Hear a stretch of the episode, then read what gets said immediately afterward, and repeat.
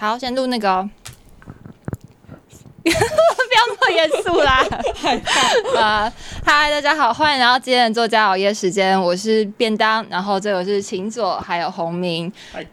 然后我们今天要来做一个新的主题，叫做文学关键创作。等一下文学 文学创作关键词一百，哦，对，文学创作关键词一百，这个东西是我们会介绍一系列的文学关键词，然后不是只有我们三个，还有其他的朋友伙伴。那这些专栏会陆续在想象朋友写作会的粉专持续的发布，然后介绍给大家。那今天呢，我们会挑选一些关键词来做介绍，然后顺便录一集，诶应该说录两集 podcast。对，优秀。好，那就进入今天的主题吧。好，直接就讲。对啊，就讲。我们今天要讲的主题是我们关键词里面的三个词条：同志文学、BL 小说跟百合小说。然后在讲同志文学之前，哎、我必须说我这一集我希望大家可以搭配词条去服用，就是先看过词条再来看这个，可以这样吗？嗯可以再来看这一集。对，因为我会想要，因为写词条就是能够呈现出来只有一到两千字，但事实上你读了非常多有趣的资料、有趣的论战。我这一集应该会特别讲词条里面没写的东西，所以如果先看词条再看这一集，比较会知道。然后我待会会一直提词条有写什么，然后这边有什么不一样的。好，那反正我会放资讯栏上面链接。好好，所以我们要一开始先来讨论的是同志文学、BL 小说还有百合这三个关键词。嗯，好，那我们先讲同志文学。同志文学顾名思义就是关于同志的文学嘛，所以第一点我们要先定义同志到底是什么。来，我想先要问，哎、洪明，你觉得同志是什么？我觉得同志是什么？对，简单 简单明了。就是、呃同性恋者。OK，洪明讲了所谓最传统、最保守的“同志”这个词的定义。没错，最早期“同志”这个词就是指同性恋，男同性恋、女同性恋 （gay、lesbian） 等于同志。因为“嗯同志”这个词在刚出现时，是因为当时同性恋这个词受到了污名，产生了有点像是委婉语一样来替代原本被污名的同性恋这个词。但是随着同志运动的发展，后来还有 LGBT plus，还有双性恋，还有各式各样的群体也开始在加入“同志”这个词。它是一个在台湾发展脉络很特别的状况。然后这边我要提的就是，在写词条时，我有遇到一个困难，就是因为我们写的有点像是关键词嘛，像是一个词典的东西，嗯，会要求客观而且精简的在一段啊、两段内说明一个东西。哦但是同志这个不止在历史发展之中意识有差，连在同一个时间里面，不同群体可能因为政治理想的不同，在运动策略上的不同，所指称的群体会有差异。嗯所以词条的客观性跟“同志”这个词的多义性，对我来说在写的时候遇到很困难的状况。但是我这一次在写词条时，主要采的是酷儿的观点。来嗯，两、位有听过酷儿吗？有哎我们来，我那我要扮演那个不知道的。什么是酷儿呢？我只有在什么酷儿运动听过，对对对，我也是。英文是什么酷儿嘛，对不对？嗯嗯，clear。对啊，那是什么意思呢？对，酷儿很有趣的就是，嗯、你以台湾的状况来讲，大家如果有读性别导读那本书的话，会提到在台湾酷儿跟同志这两个词几乎是混用的。嗯所以我们哦可以想象说，同志跟酷儿指称的人的群体其实是很接近的性少数社群，嗯嗯嗯但他们的观点跟态度是不同的，嗯，同一群人的不同态度。嗯比较传统的同志会讲究身份认同，然后酷儿会讲究反认同。反认同的意思就是非二元，认为一切都不是对立的，一切都是光谱。对，所以简单的理解“同志”跟“酷儿”这个词的话，你可以把酷儿视作同志运动比较晚期的一个新的观点，比较偏向反认同，跟过去同志主张的身份认同政治不同的一个新的观点。我可以问个哦问题吗？因为最近我刚好看到苏志恒还有写一篇网文章在网络上，然后他其实也是提出来关于酷儿这个词，就是呃听起来酷儿那个词其实好像又带着一种就是他们是呃有点像边缘化的一个族群，嗯，对他们好像是就是如果要真的比较这两个的差异的话，嗯，为什么酷儿是比较近的论点？就是当同志开始要运动时，要有向心力嘛，任何一个运动时，但是向心力会造成什么问题？不标准的同志就被排挤出去了，而酷儿就是那一群不标准的同志这样子。嗯哦嗯嗯为什么要在这边提酷儿？是因为百合跟 BL 也很主张边界模糊，然后百合跟 BL 虽然是描绘同同性情谊，但不被纳入同志的脉络里去看。我觉得其实百合跟 BL 跟酷儿有很相像的点，就他们都在强调一个移动模糊的暧昧空间。哦，是那个模糊地带是相像的，对，尤其是主张拒绝二元对立的观点，嗯然后像这样子的拒绝二元对立，其实很适合拿来看流行文化。嗯 BL 跟百合都是来自于流行文化嘛，然后这是一个时代发展的趋势，所以我才会在写同志文学时，其实比较踩的是苦儿的观点。嗯嗯嗯，对，所以在这个观点下，同志文学就不仅仅是描绘同性恋最基础的定义嗯嗯嗯同性恋文章，就是描绘同性情谊的。然后读者以一个比较结构主义的阅读法，可以阅读出同志乐趣的，都会被纳入同志文学来讨论。嗯所以，如果我们今天举个实例来看好了，就例如说，我能如果今天我看一个，例如说《西游记》，然后我看《西游记》的过程之中，我觉得呃，唐三藏跟猪八戒有一腿，哦，凑 CP 了。对，那在这个角度来看，它是一种 BL 嘛，对不对？对对对，所以在秦佐的呃观点里面，如果是用同志文学的话，它可能会被切出去；但它如果是酷儿的话，它反而会被纳进来。我这样理解有错吗？哎、我觉得这个理解是对的。比嗯较正经严肃的同志文学会希望 BL 被切出去，嗯但事实上比较近期的观点会认为，它其实有空间，有可能以后会移动进来，它是一个不确定的变数。然后，如果读任何甚至是古典作品，只要能凑 CP 都是 BL。所以我们会很常看到很多就是呃同人文，嗯，例如说，我们就把唐三藏跟猪八戒凑 CP，或者是呃牛魔王跟孙悟空凑 CP。那这个 CP 出来的，不管是文本或者是作品，在以往的同志运动，它可能会被切出去。嗯，然后，但是采用如果比较非二元对立观点的话，我们这个论述反而可以把就是同志文学和 BL 一起放在同一个圈圈里面，是这个意思吗？呃这个有点难讲，因为 BL 到底要不能能不能算同志文学一份子，到现在还是是有争议的。对，像季大伟同志文学史里面有讲 BL 音乐剧，嗯，但是有些人是不能接受这个观点的，这样子，所以这还没有定论，我觉得。对，所以现在还是在一个就是比较呃讨论阶段，嗯然后这个讨论阶段呢，就是今天这期的重点嘛，就是我们会尝试想要把他们区别开来，讨论 BL 和同志文学的这个差异，算是今天哦这期的主题嘛？就是哦，同志文学如果真的要讲狭义的，其实真的一句话就讲完了，哦就是 读者或是。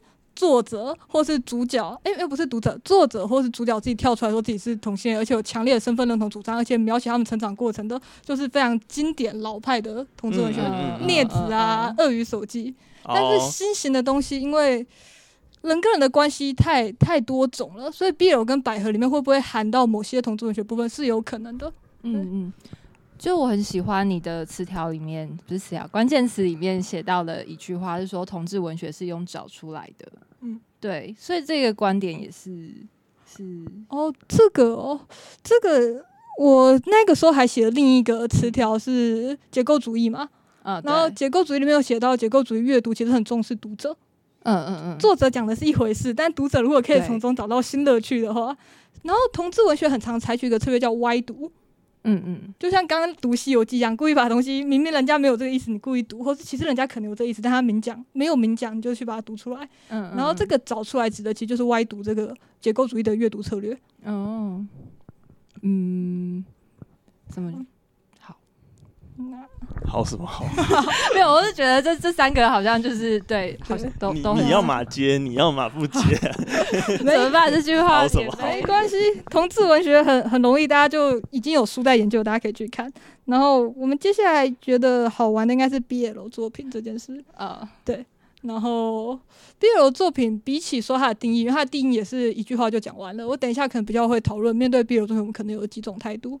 然后定义很简单，在 BL 进化论里面，作者已经很明确提出来，他所认为定义的 BL 就是以男男男男的恋爱为中心，但是创作者跟读者大部分是女性的故事。嗯嗯嗯，哎、这个观点非常非常的有趣。哎、什么叫做以男男的故事为中心？诶，就是男男恋啊，就是只要相爱的对男男，而且以恋爱为主轴。哦所以但为什么男男恋的故事却是以女性观点为中心的？这很有趣，这是 BL 跟男同志文学很常被拿出来打的地方。嗯嗯嗯，对像是 BL 进化论里面有提到一场论战，是男同志本身觉得他的生活经验被 BL 的创作者消费了。哦嗯，对，对，因为前面有讲到嘛，读者跟创作者大部分是女性，所以他们原则上是没有实际的男男的身体关系或者恋爱经验的。嗯嗯嗯，就是说鸣人和佐助是不是有一腿，然后什么吃我的千鸟啊什么之类的这样。可是在这个情境底下，呃，去想象这样子的关系，借由女性来想象这个关系，就会比较偏向是 BL 的这个定义。对对，目前学者提出来的定义是长这样，然后这个定义其实也蛮简单明了，是一个操作型的定义嘛。没错没错哦，很清晰。但这个操作型定义会遇到问题，就是像刚刚讲的，会有男同志有反弹。然后 BL 进化论里面提到的论战是一位叫做佐藤雅树的男同志在杂志上发表了抗议的文章，然后这文章是认为 BL 将男同性恋的性爱商品化，啊、对他觉得他被贩卖了这样子。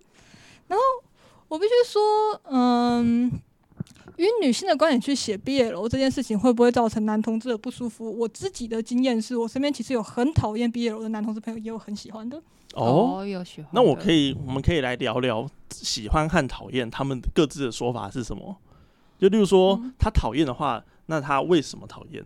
嗯对，像喜欢的，我遇到甚至会有些是自称腐男子。哦，对，所以其实腐这个可以扩充整个 BL 文化，它不只有腐女，还有腐人类、腐男子，就是整个腐文化都可以用“腐”这个字。嗯嗯嗯。嗯，所以甚至是例如说，像我们刚刚讲的定义是由女性创作出来的男男故事嘛，嗯，或者是女性观点创造创作出来的男男故事，但是不是在秦佐的这个认识过的世界里面，可以告诉大家说，诶，那如果有一个腐男子创作出来的男男故事，它其实也是 BL 的 BL 的一种这样。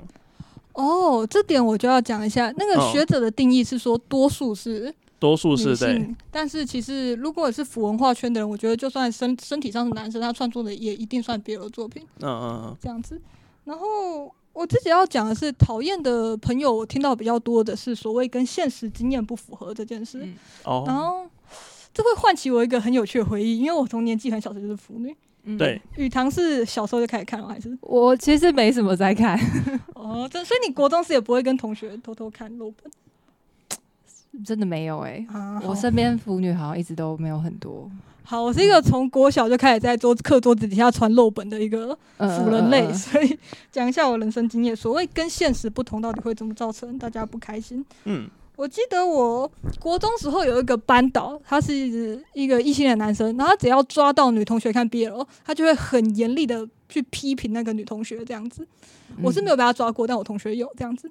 然后那个男老师抓到 BL，然后当然他是说很恶心什么的，然后他觉得恶心的理由是他很认真的就跟他女同女同学说：“你知道吗？现实生活中的男生根本不是这个样子。”然后那个时候我同学真的是被骂到快哭了嘛，然后我自己是一个够严厉，很喜欢 GL，哎、没有很喜欢 BL，那个时候就喜欢 BL，然后我就在旁边看到这一幕，我心里就在想，靠，老师你在看 A 片时有没有想过，你知道吗？现实中的女生不是 A 片的样子，对，就觉得很荒谬，但是那是国中时的事情，但这时我遇到的是异性恋男生觉得 BL 消费男生的身体，嗯，对他觉得 BL 里面描绘的性关系很恶心，但这有两个层次。第一个是他觉得跟现实生活中的男生不一样，第二个有可能是他根本缺乏想象男性两个男性性经验的状况。嗯对，这是第一第一个。但后来我上高中了之后，这个经验有了新的提升。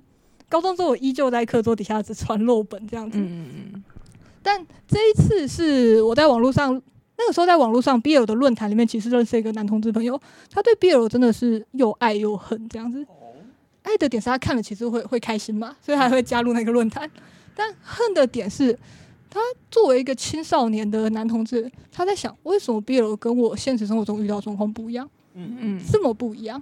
所以有可能是，例如说他是啊，他不是例如啊，就是他现况是一个青少年的男同志，嗯但是他越大家可能都是透过什么 A 片启蒙啊，什么什么之类的，那他是透过 BL 本启蒙。那看 A 片启蒙的时候，就可能有一些女性就觉得说，啊，为什么要把这样这样子那样那样子，然后还要带这个什么奇怪的什么皮带什么之类的，这个真的是我想要做的事情吗？那说不定在他的这个成长经验里面，他可能在看这个本的的过程之中，他能得到就是作品中的娱乐，但是同时跟他的现实的认知，他去描绘这个现实的方式，又会有一种，我要接受这个，啊，对他产生了一种，他看到漫画里面是这样，他想说，难道这才是美的跟正常的吗？那我是不是不美不正常对这样子？然后我一开始其实顺，那是我高中时认识的朋友，我顺着我国中时的观点就是啊，不一样又怎样，作品本来就不一样啊，所以一开始没有很理解他的情绪，直到好，嗯我们回到后面讲的 A 片启蒙，对。嗯我有次在 A 片的网站不小心看到一个拍给异男看女女 A 片，对啊，呃，其实我受到莫大的震撼。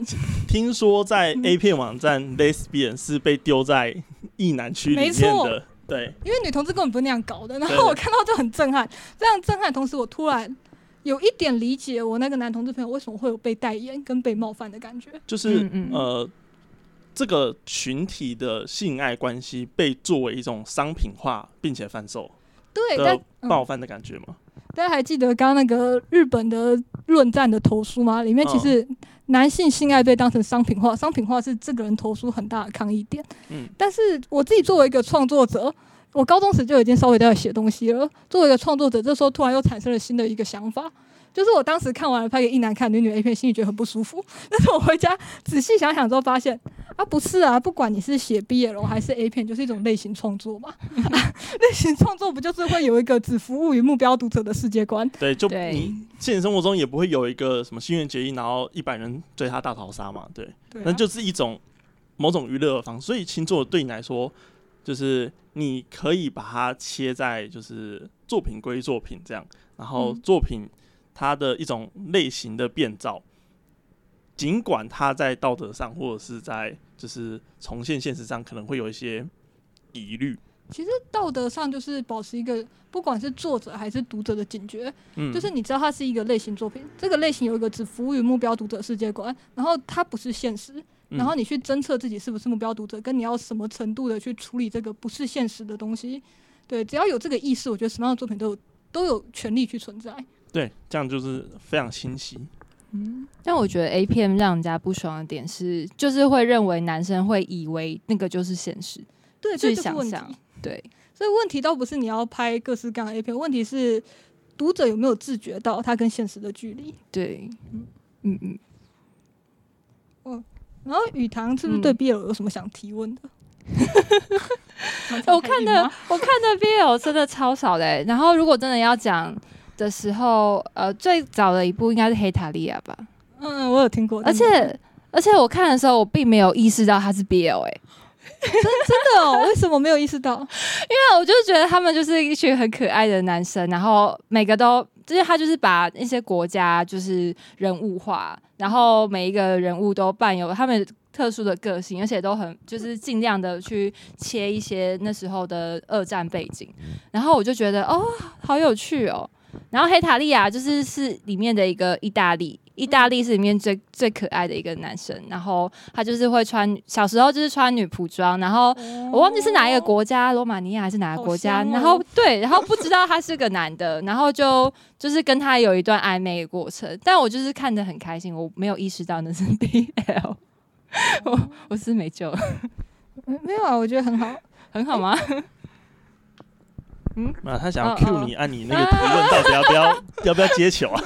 可以不用硬硬要那个啊 哦可以可以聊啊，这个很有趣。然后再来是我之前呃，其实我好像是大学毕业后才遇到更多的腐女来跟我分享一些事情，一些一些新知识。然后他们就说有一个音乐剧叫做《七点二十分的反省》，就是它应该是音乐剧的一个一个歌。歌，对，然后那首歌你打开来后，你就可以测试自己的腐女值。就是如果你很多名词都听得懂的话，那恭喜你，就是很标准的腐女。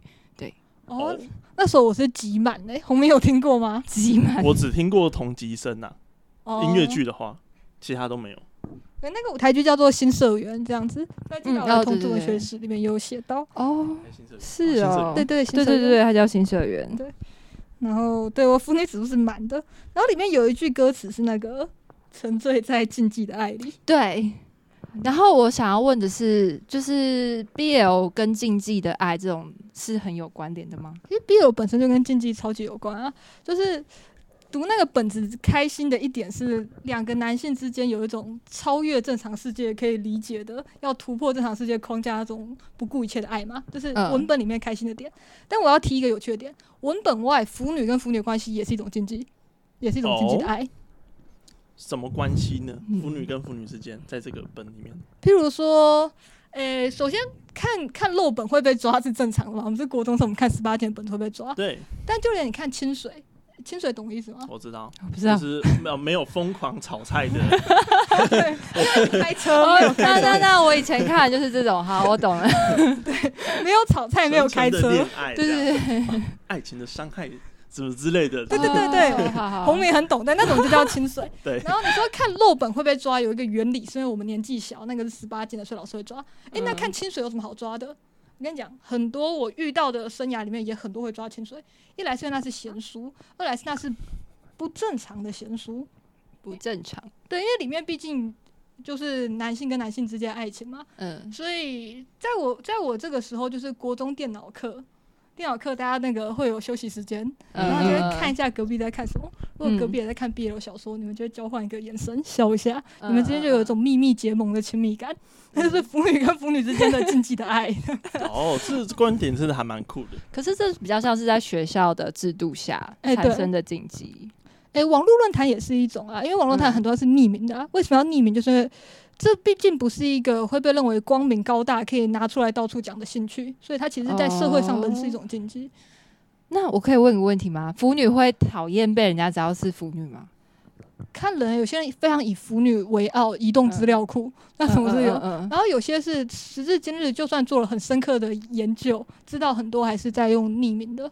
哦，我自己是不排斥，因为我对 BL 一直有很正向的印象，是因为在早期我还没有发现自己的同志身份之前，是看了 BL 可以让我明白到世界上不只有王子公主的神话配对，嗯所以我对 BL 的性启蒙一直有一个很好的印象，嗯。嗯嗯，所以我大概算是很愿意公开自己是腐人类的那一种。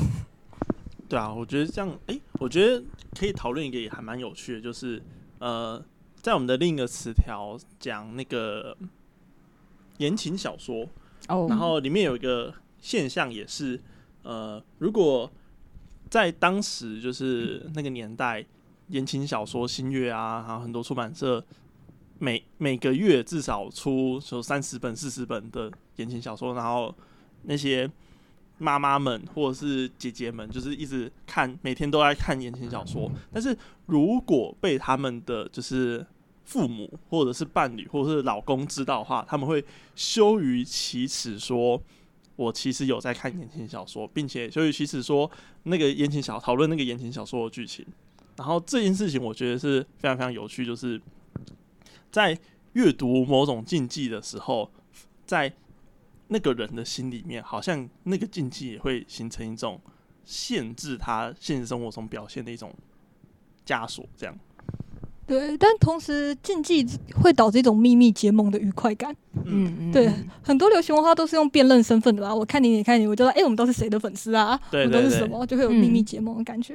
然后红明讲到言情小说，我正好想提 BL 很有趣的点，嗯嗯嗯，就是我的那个词条有写到台湾本土的 BL 小说嘛，其实算得上是当时言情小说兴盛时的其中一个子类别。对，然后 BL 小说比较早期，早期有一种被诟病的点是攻跟受的关系，其实是一个强一个弱，是复制一些人的一种规范性这样子。然后我自己觉得。可以不要只 BL 背那个锅，因为你如果去做研究，你会发现不止 BL 那个年代言情小说都长这样，一定一方强、哦一方弱。诶，这个还蛮有道理的，就是因为大部分人会去，就是说你不了解 BL，但是要念个 BL 两句的话，会说这件事情。但是听你这样子一讲，言情小说那个那个时代有什么霸道总裁啊，或者什么坏坏哥哥什么之类的，嗯。只靠别的东西，对啊，哦，所以其实我最终还是要看那个当代的作者去怎么写作品，这样。对，我觉得洪明提到一个很重要的点，就是不熟 BL 的人，如果真的想要酸 BL 两句，然后又想呈现自己有学养的话，就说哦没有啊，攻跟受就是模仿异性的常规性啊，就是很父权啊。但是这个这个酸法，首先那是很早期的 BL 才这样，看现在的话，有很多都已经突破了攻跟受一强一弱，一个主导一个被主导的二元公式了。嗯现在的作品很多都是这样。然后二来是放回当时的历史脉络，是整个大环境都长这样，不是只有 BL 这样子。哦，对这个倒是我没听过的观点，很不错。所以在讲就是关于像是 BL 这些作品如何去抵抗所谓父权或是一些常规性的框架，我觉得另一个要提的就是我们接下来要讲的百合这个词条，嗯因为百合这个词条出现也是对于常规性的一种挑战这样子。但百合在台湾有一个类型化问题，因为像是 BL，我们可以明确找到一大堆 台湾本土的 BL 作家，在言情小说兴盛那个时期，就算不看台湾本本土的 BL，也可以看到很多同人志很兴盛。嗯对，但是百合的话，台湾的大众文学里面，百合有没有完整的成为一个类型？你是说那个类型的量体不够，不够没错到让大家可以一眼辨认？例如说，哎、男生怀孕啊，你就是 A B O 这样，对对对，但是不一定有 A B O 不一定会怀孕，但是对可以怀孕，可以怀孕。然后这个名词太专业了，A B O。男对孕，好，就是，例如说百合，就是没有那么就是，例如说一眼就可以让大家蔚为称赞的特色或者是作品嘛？你要讲的意思是这个，首先作品的量，作者的量跟读者量没有足够是真的。嗯，跟 BL 比啦，你看那个数量是很悬殊的，所以它在类型化上面，我觉得还有一段路要走，这个我蛮期待。然后二来是百合这个词到台湾之后，有一点点词义演变的问题，嗯甚至会有人拿百合来代称女同志。嗯，对，所以这个词义对现在变得很复杂，它已经不只是一个类型，然后它本身在创作界的类型又还有一段路要走。嗯，所以好奇的是，例如说，会觉得是不能代称的，还是会像刚刚秦卓定义一样，BL 跟真实的男同志是一个是作品中的想象，然后一个是真实世界的样貌。哦，我要提一个很有趣的点哦，如果 BL 作品就是男男故事、女性创作，那如果我们硬要完全相反，那百合故事不应该是女女恋爱、男性创作吗？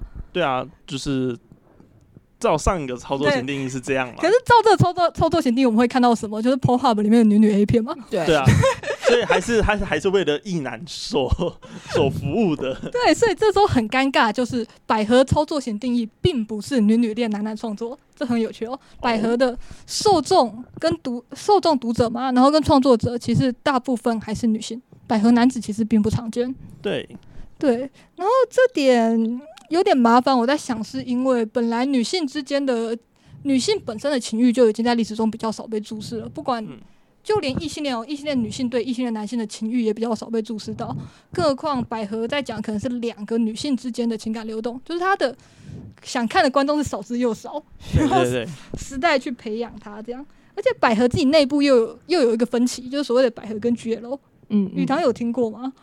我其实以前会把他们混在一起看，就是真的不是很了解。哎、我这边嗯继续充当无知的观众，我觉得这边可以再切的更细、更细一点。像前面一题，秦佐提到说，像有些人会把百合去借称女同志嘛，那嗯，如果女同志听到这样子的说法的话，她会怎么样的去呃反驳呢？或者是她为什么不觉得是这样？哇，这个问我不准呢、因为我一向是一个非常酷儿的人，所以你说同你说百合是女同志，我会觉得 OK。你说任何东西是任何东西 OK，同志是 LGBT plus OK 的啦。有些人，听到会生气，有些人会觉得同志只能是同性恋。嗯那如果生气的人他会怎么说？生气的人怎么说哦，生气的人会觉得啊，不是啊，百合明明就是异性恋女性的姐妹情也算，你怎么说他们就是等于女同志？哦，所以最后他还是会包含在异性恋里面，或是有可能包含异性恋，有可能，没错，因为百合有涵盖到异性恋之间的情欲、同性情谊，譬如说《花开花开少女华丽岛》这一本，嗯，嗯哼。它的书背就直接写这本是异性恋女性之间的同性情谊，但是他在序的时候又讲了它是百合，所以如果女同志里面有人要不开心的话，他们会觉得。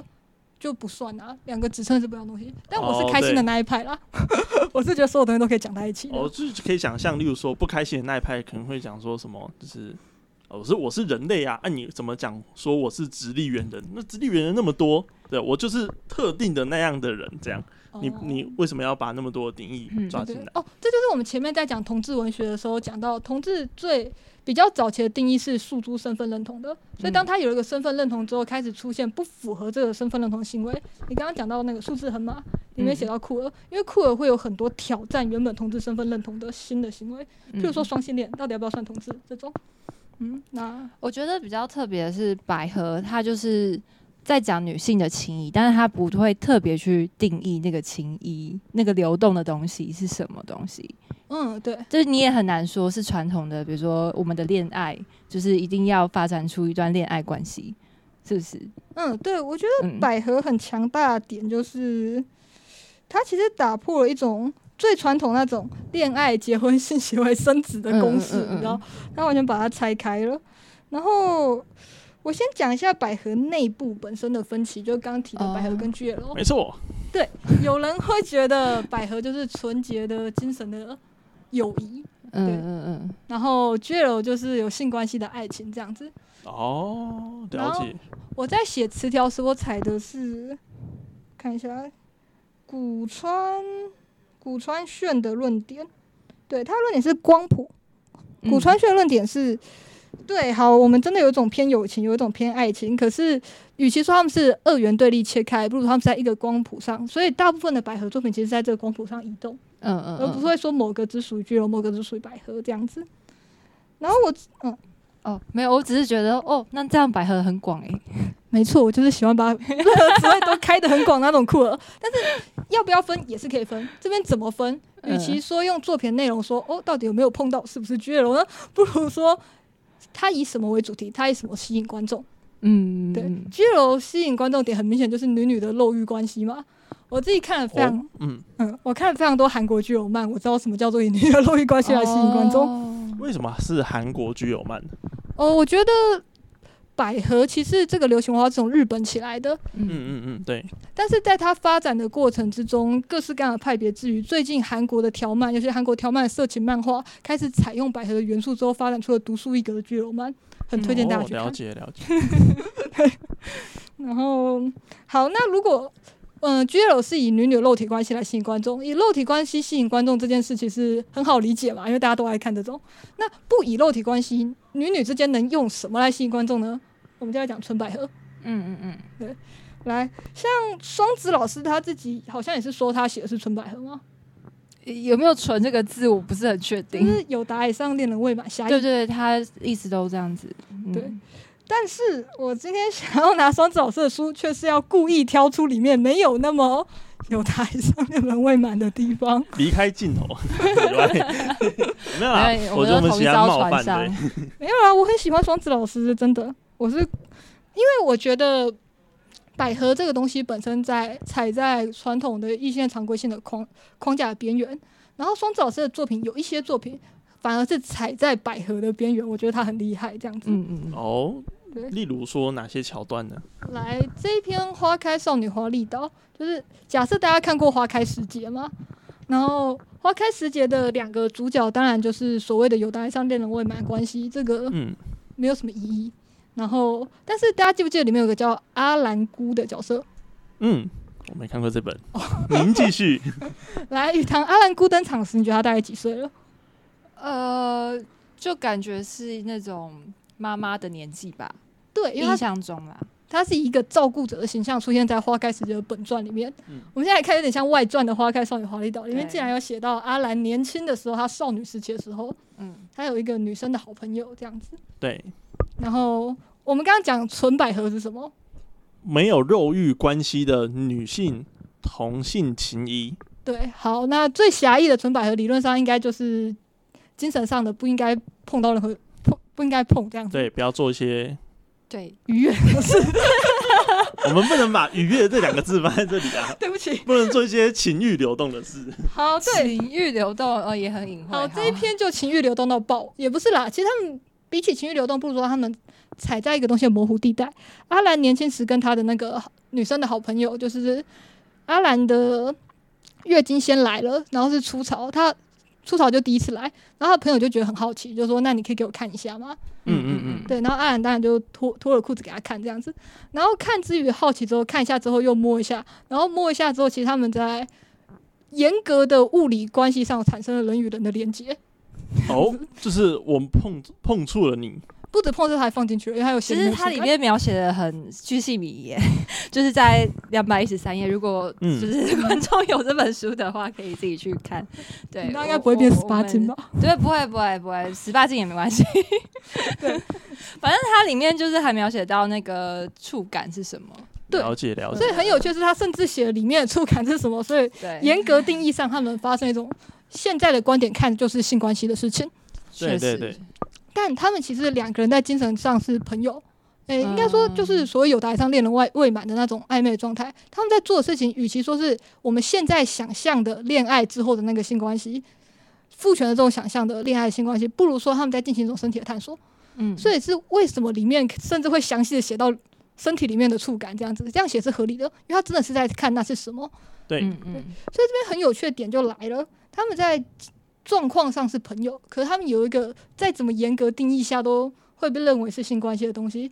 然后百合厉害的点就是打破，所以性关系到底是什么？这样算性关系吗？嗯嗯嗯，对，就还蛮酷的，就是而且其实如果照听我这样，呃，照照刚刚那个剧情的话，我突然也想到一个就是内容，就是嗯在差这个会不会太无聊？来啦他，好，没关系。啊，以前在以前男生班的时候啊，就是那个诶有开麦克风啊，在以前男生班的时候啊，就是我们我们是男生小屁孩嘛，国中，然后就听到同学就说：“啊，你还不会打手枪？”然后就有两个同学，我就看着他，然后把那个还不会打手枪的同学抓到厕所。教他吗？教他的。哦，这个要教学吗？对，我就想啊，这个叫教学吗？但他就被教了，他说：“哦，体会了新世界。”然后他就那个礼拜就很开心的，就是宣扬这件事情。然后在那个情、情境底下，我们说好，那我帮你拷出来，或者是我嗯教你拷出来这件事情，嗯，是不是一种 BL 剧情的？这是一种性行为，这对，本本这是一种性行为，对，对是一种对，是吧？那在这个情情形底下，就是如果我们在我们的作品做一些延伸，例如说它的基调是百合，然后但是因为剧情或者是我们认为人物的立体的丰满度所需要，然后我们让它有这段情节，它其实也是合情合理的。所以嗯要能不能一刀切，其实好像就会一刀切越干净，作品好像就越无聊。没错，嗯我觉得后面提到一个很棒的点，就是不能一刀切。像他刚刚讲到的，其实很多在男同志的文学里面会提到，他们的性启蒙是高中时跟同学互相帮忙打手枪。哎、那可能是异性异性恋的男同学哦。对对对，就是异性恋男同学，然后说：“哎、你还不会吗所以这个教帮你学是一下常常发生的啊？”。我我不知道他们的心态是什么，可能就跟人说：“哎、你还不会投篮吗？” 我觉得真的很很感人呢，很很有同学爱啊。可是我觉得很智障，要不然就是就是中二小屁孩会做这种事情。对，我觉得还还还不错啊，因为女生女生会这样吗？会说我帮你教 你，不会不会，没遇过。对啊，就很难有。对，就是这样。对，所以哦，所以其实红，譬如说今天有一部小说出现了红明刚刚讲那个情节，嗯异性恋男生朋友互相帮忙打手枪的情节。然后他就被启蒙了。对启蒙，然后这个状况下，我们要如何去读那一篇的时候，如果你是酷儿理论的歪读，就会说哦，我读到同志了。如果你是个腐女，会觉得哦，我闻到必有香气。对这其实是 OK 啊，是阅读方法，而不是小说本身到底是什么的问题。嗯然后，很然后刚刚讲到所谓的教人这件事情，来，我们来女性教对方哦 起昙花物语。哦，也是双子老师的另一个作品，也是短篇集。这是短篇集，嗯嗯嗯，雨堂有读过，有。然后记得他还有被改编成漫画。对对红梅有读过吗？没有，哦 这一本就有一个来我教你的女女 这样子，她的状况，他的设定非常有趣。那一篇是里面的庭院深深，庭院深深这一篇。嗯嗯嗯，里面有一个算是呃妾室跟小姐，嗯，哦哦哦，所以在亲属关系上，我们可以把它认为是继母跟养呃女跟千金小姐。对对对，反正就名义上的母亲这样子，妾室跟小姐。嗯，对。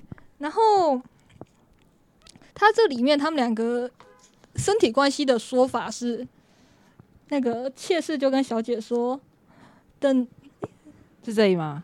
来我找一下，他有段是说我要教小姐懂事，然后是懂什么事，就是刚红明举例的那种教你懂事这样子。嗯，这里非常有趣的是，百合重点是女性跟女性之间的情谊，然后这个情谊可以是各种情谊，因为譬如说在这一篇里面，我们常常想象人与人的关系有什么亲情、友情、爱情吗？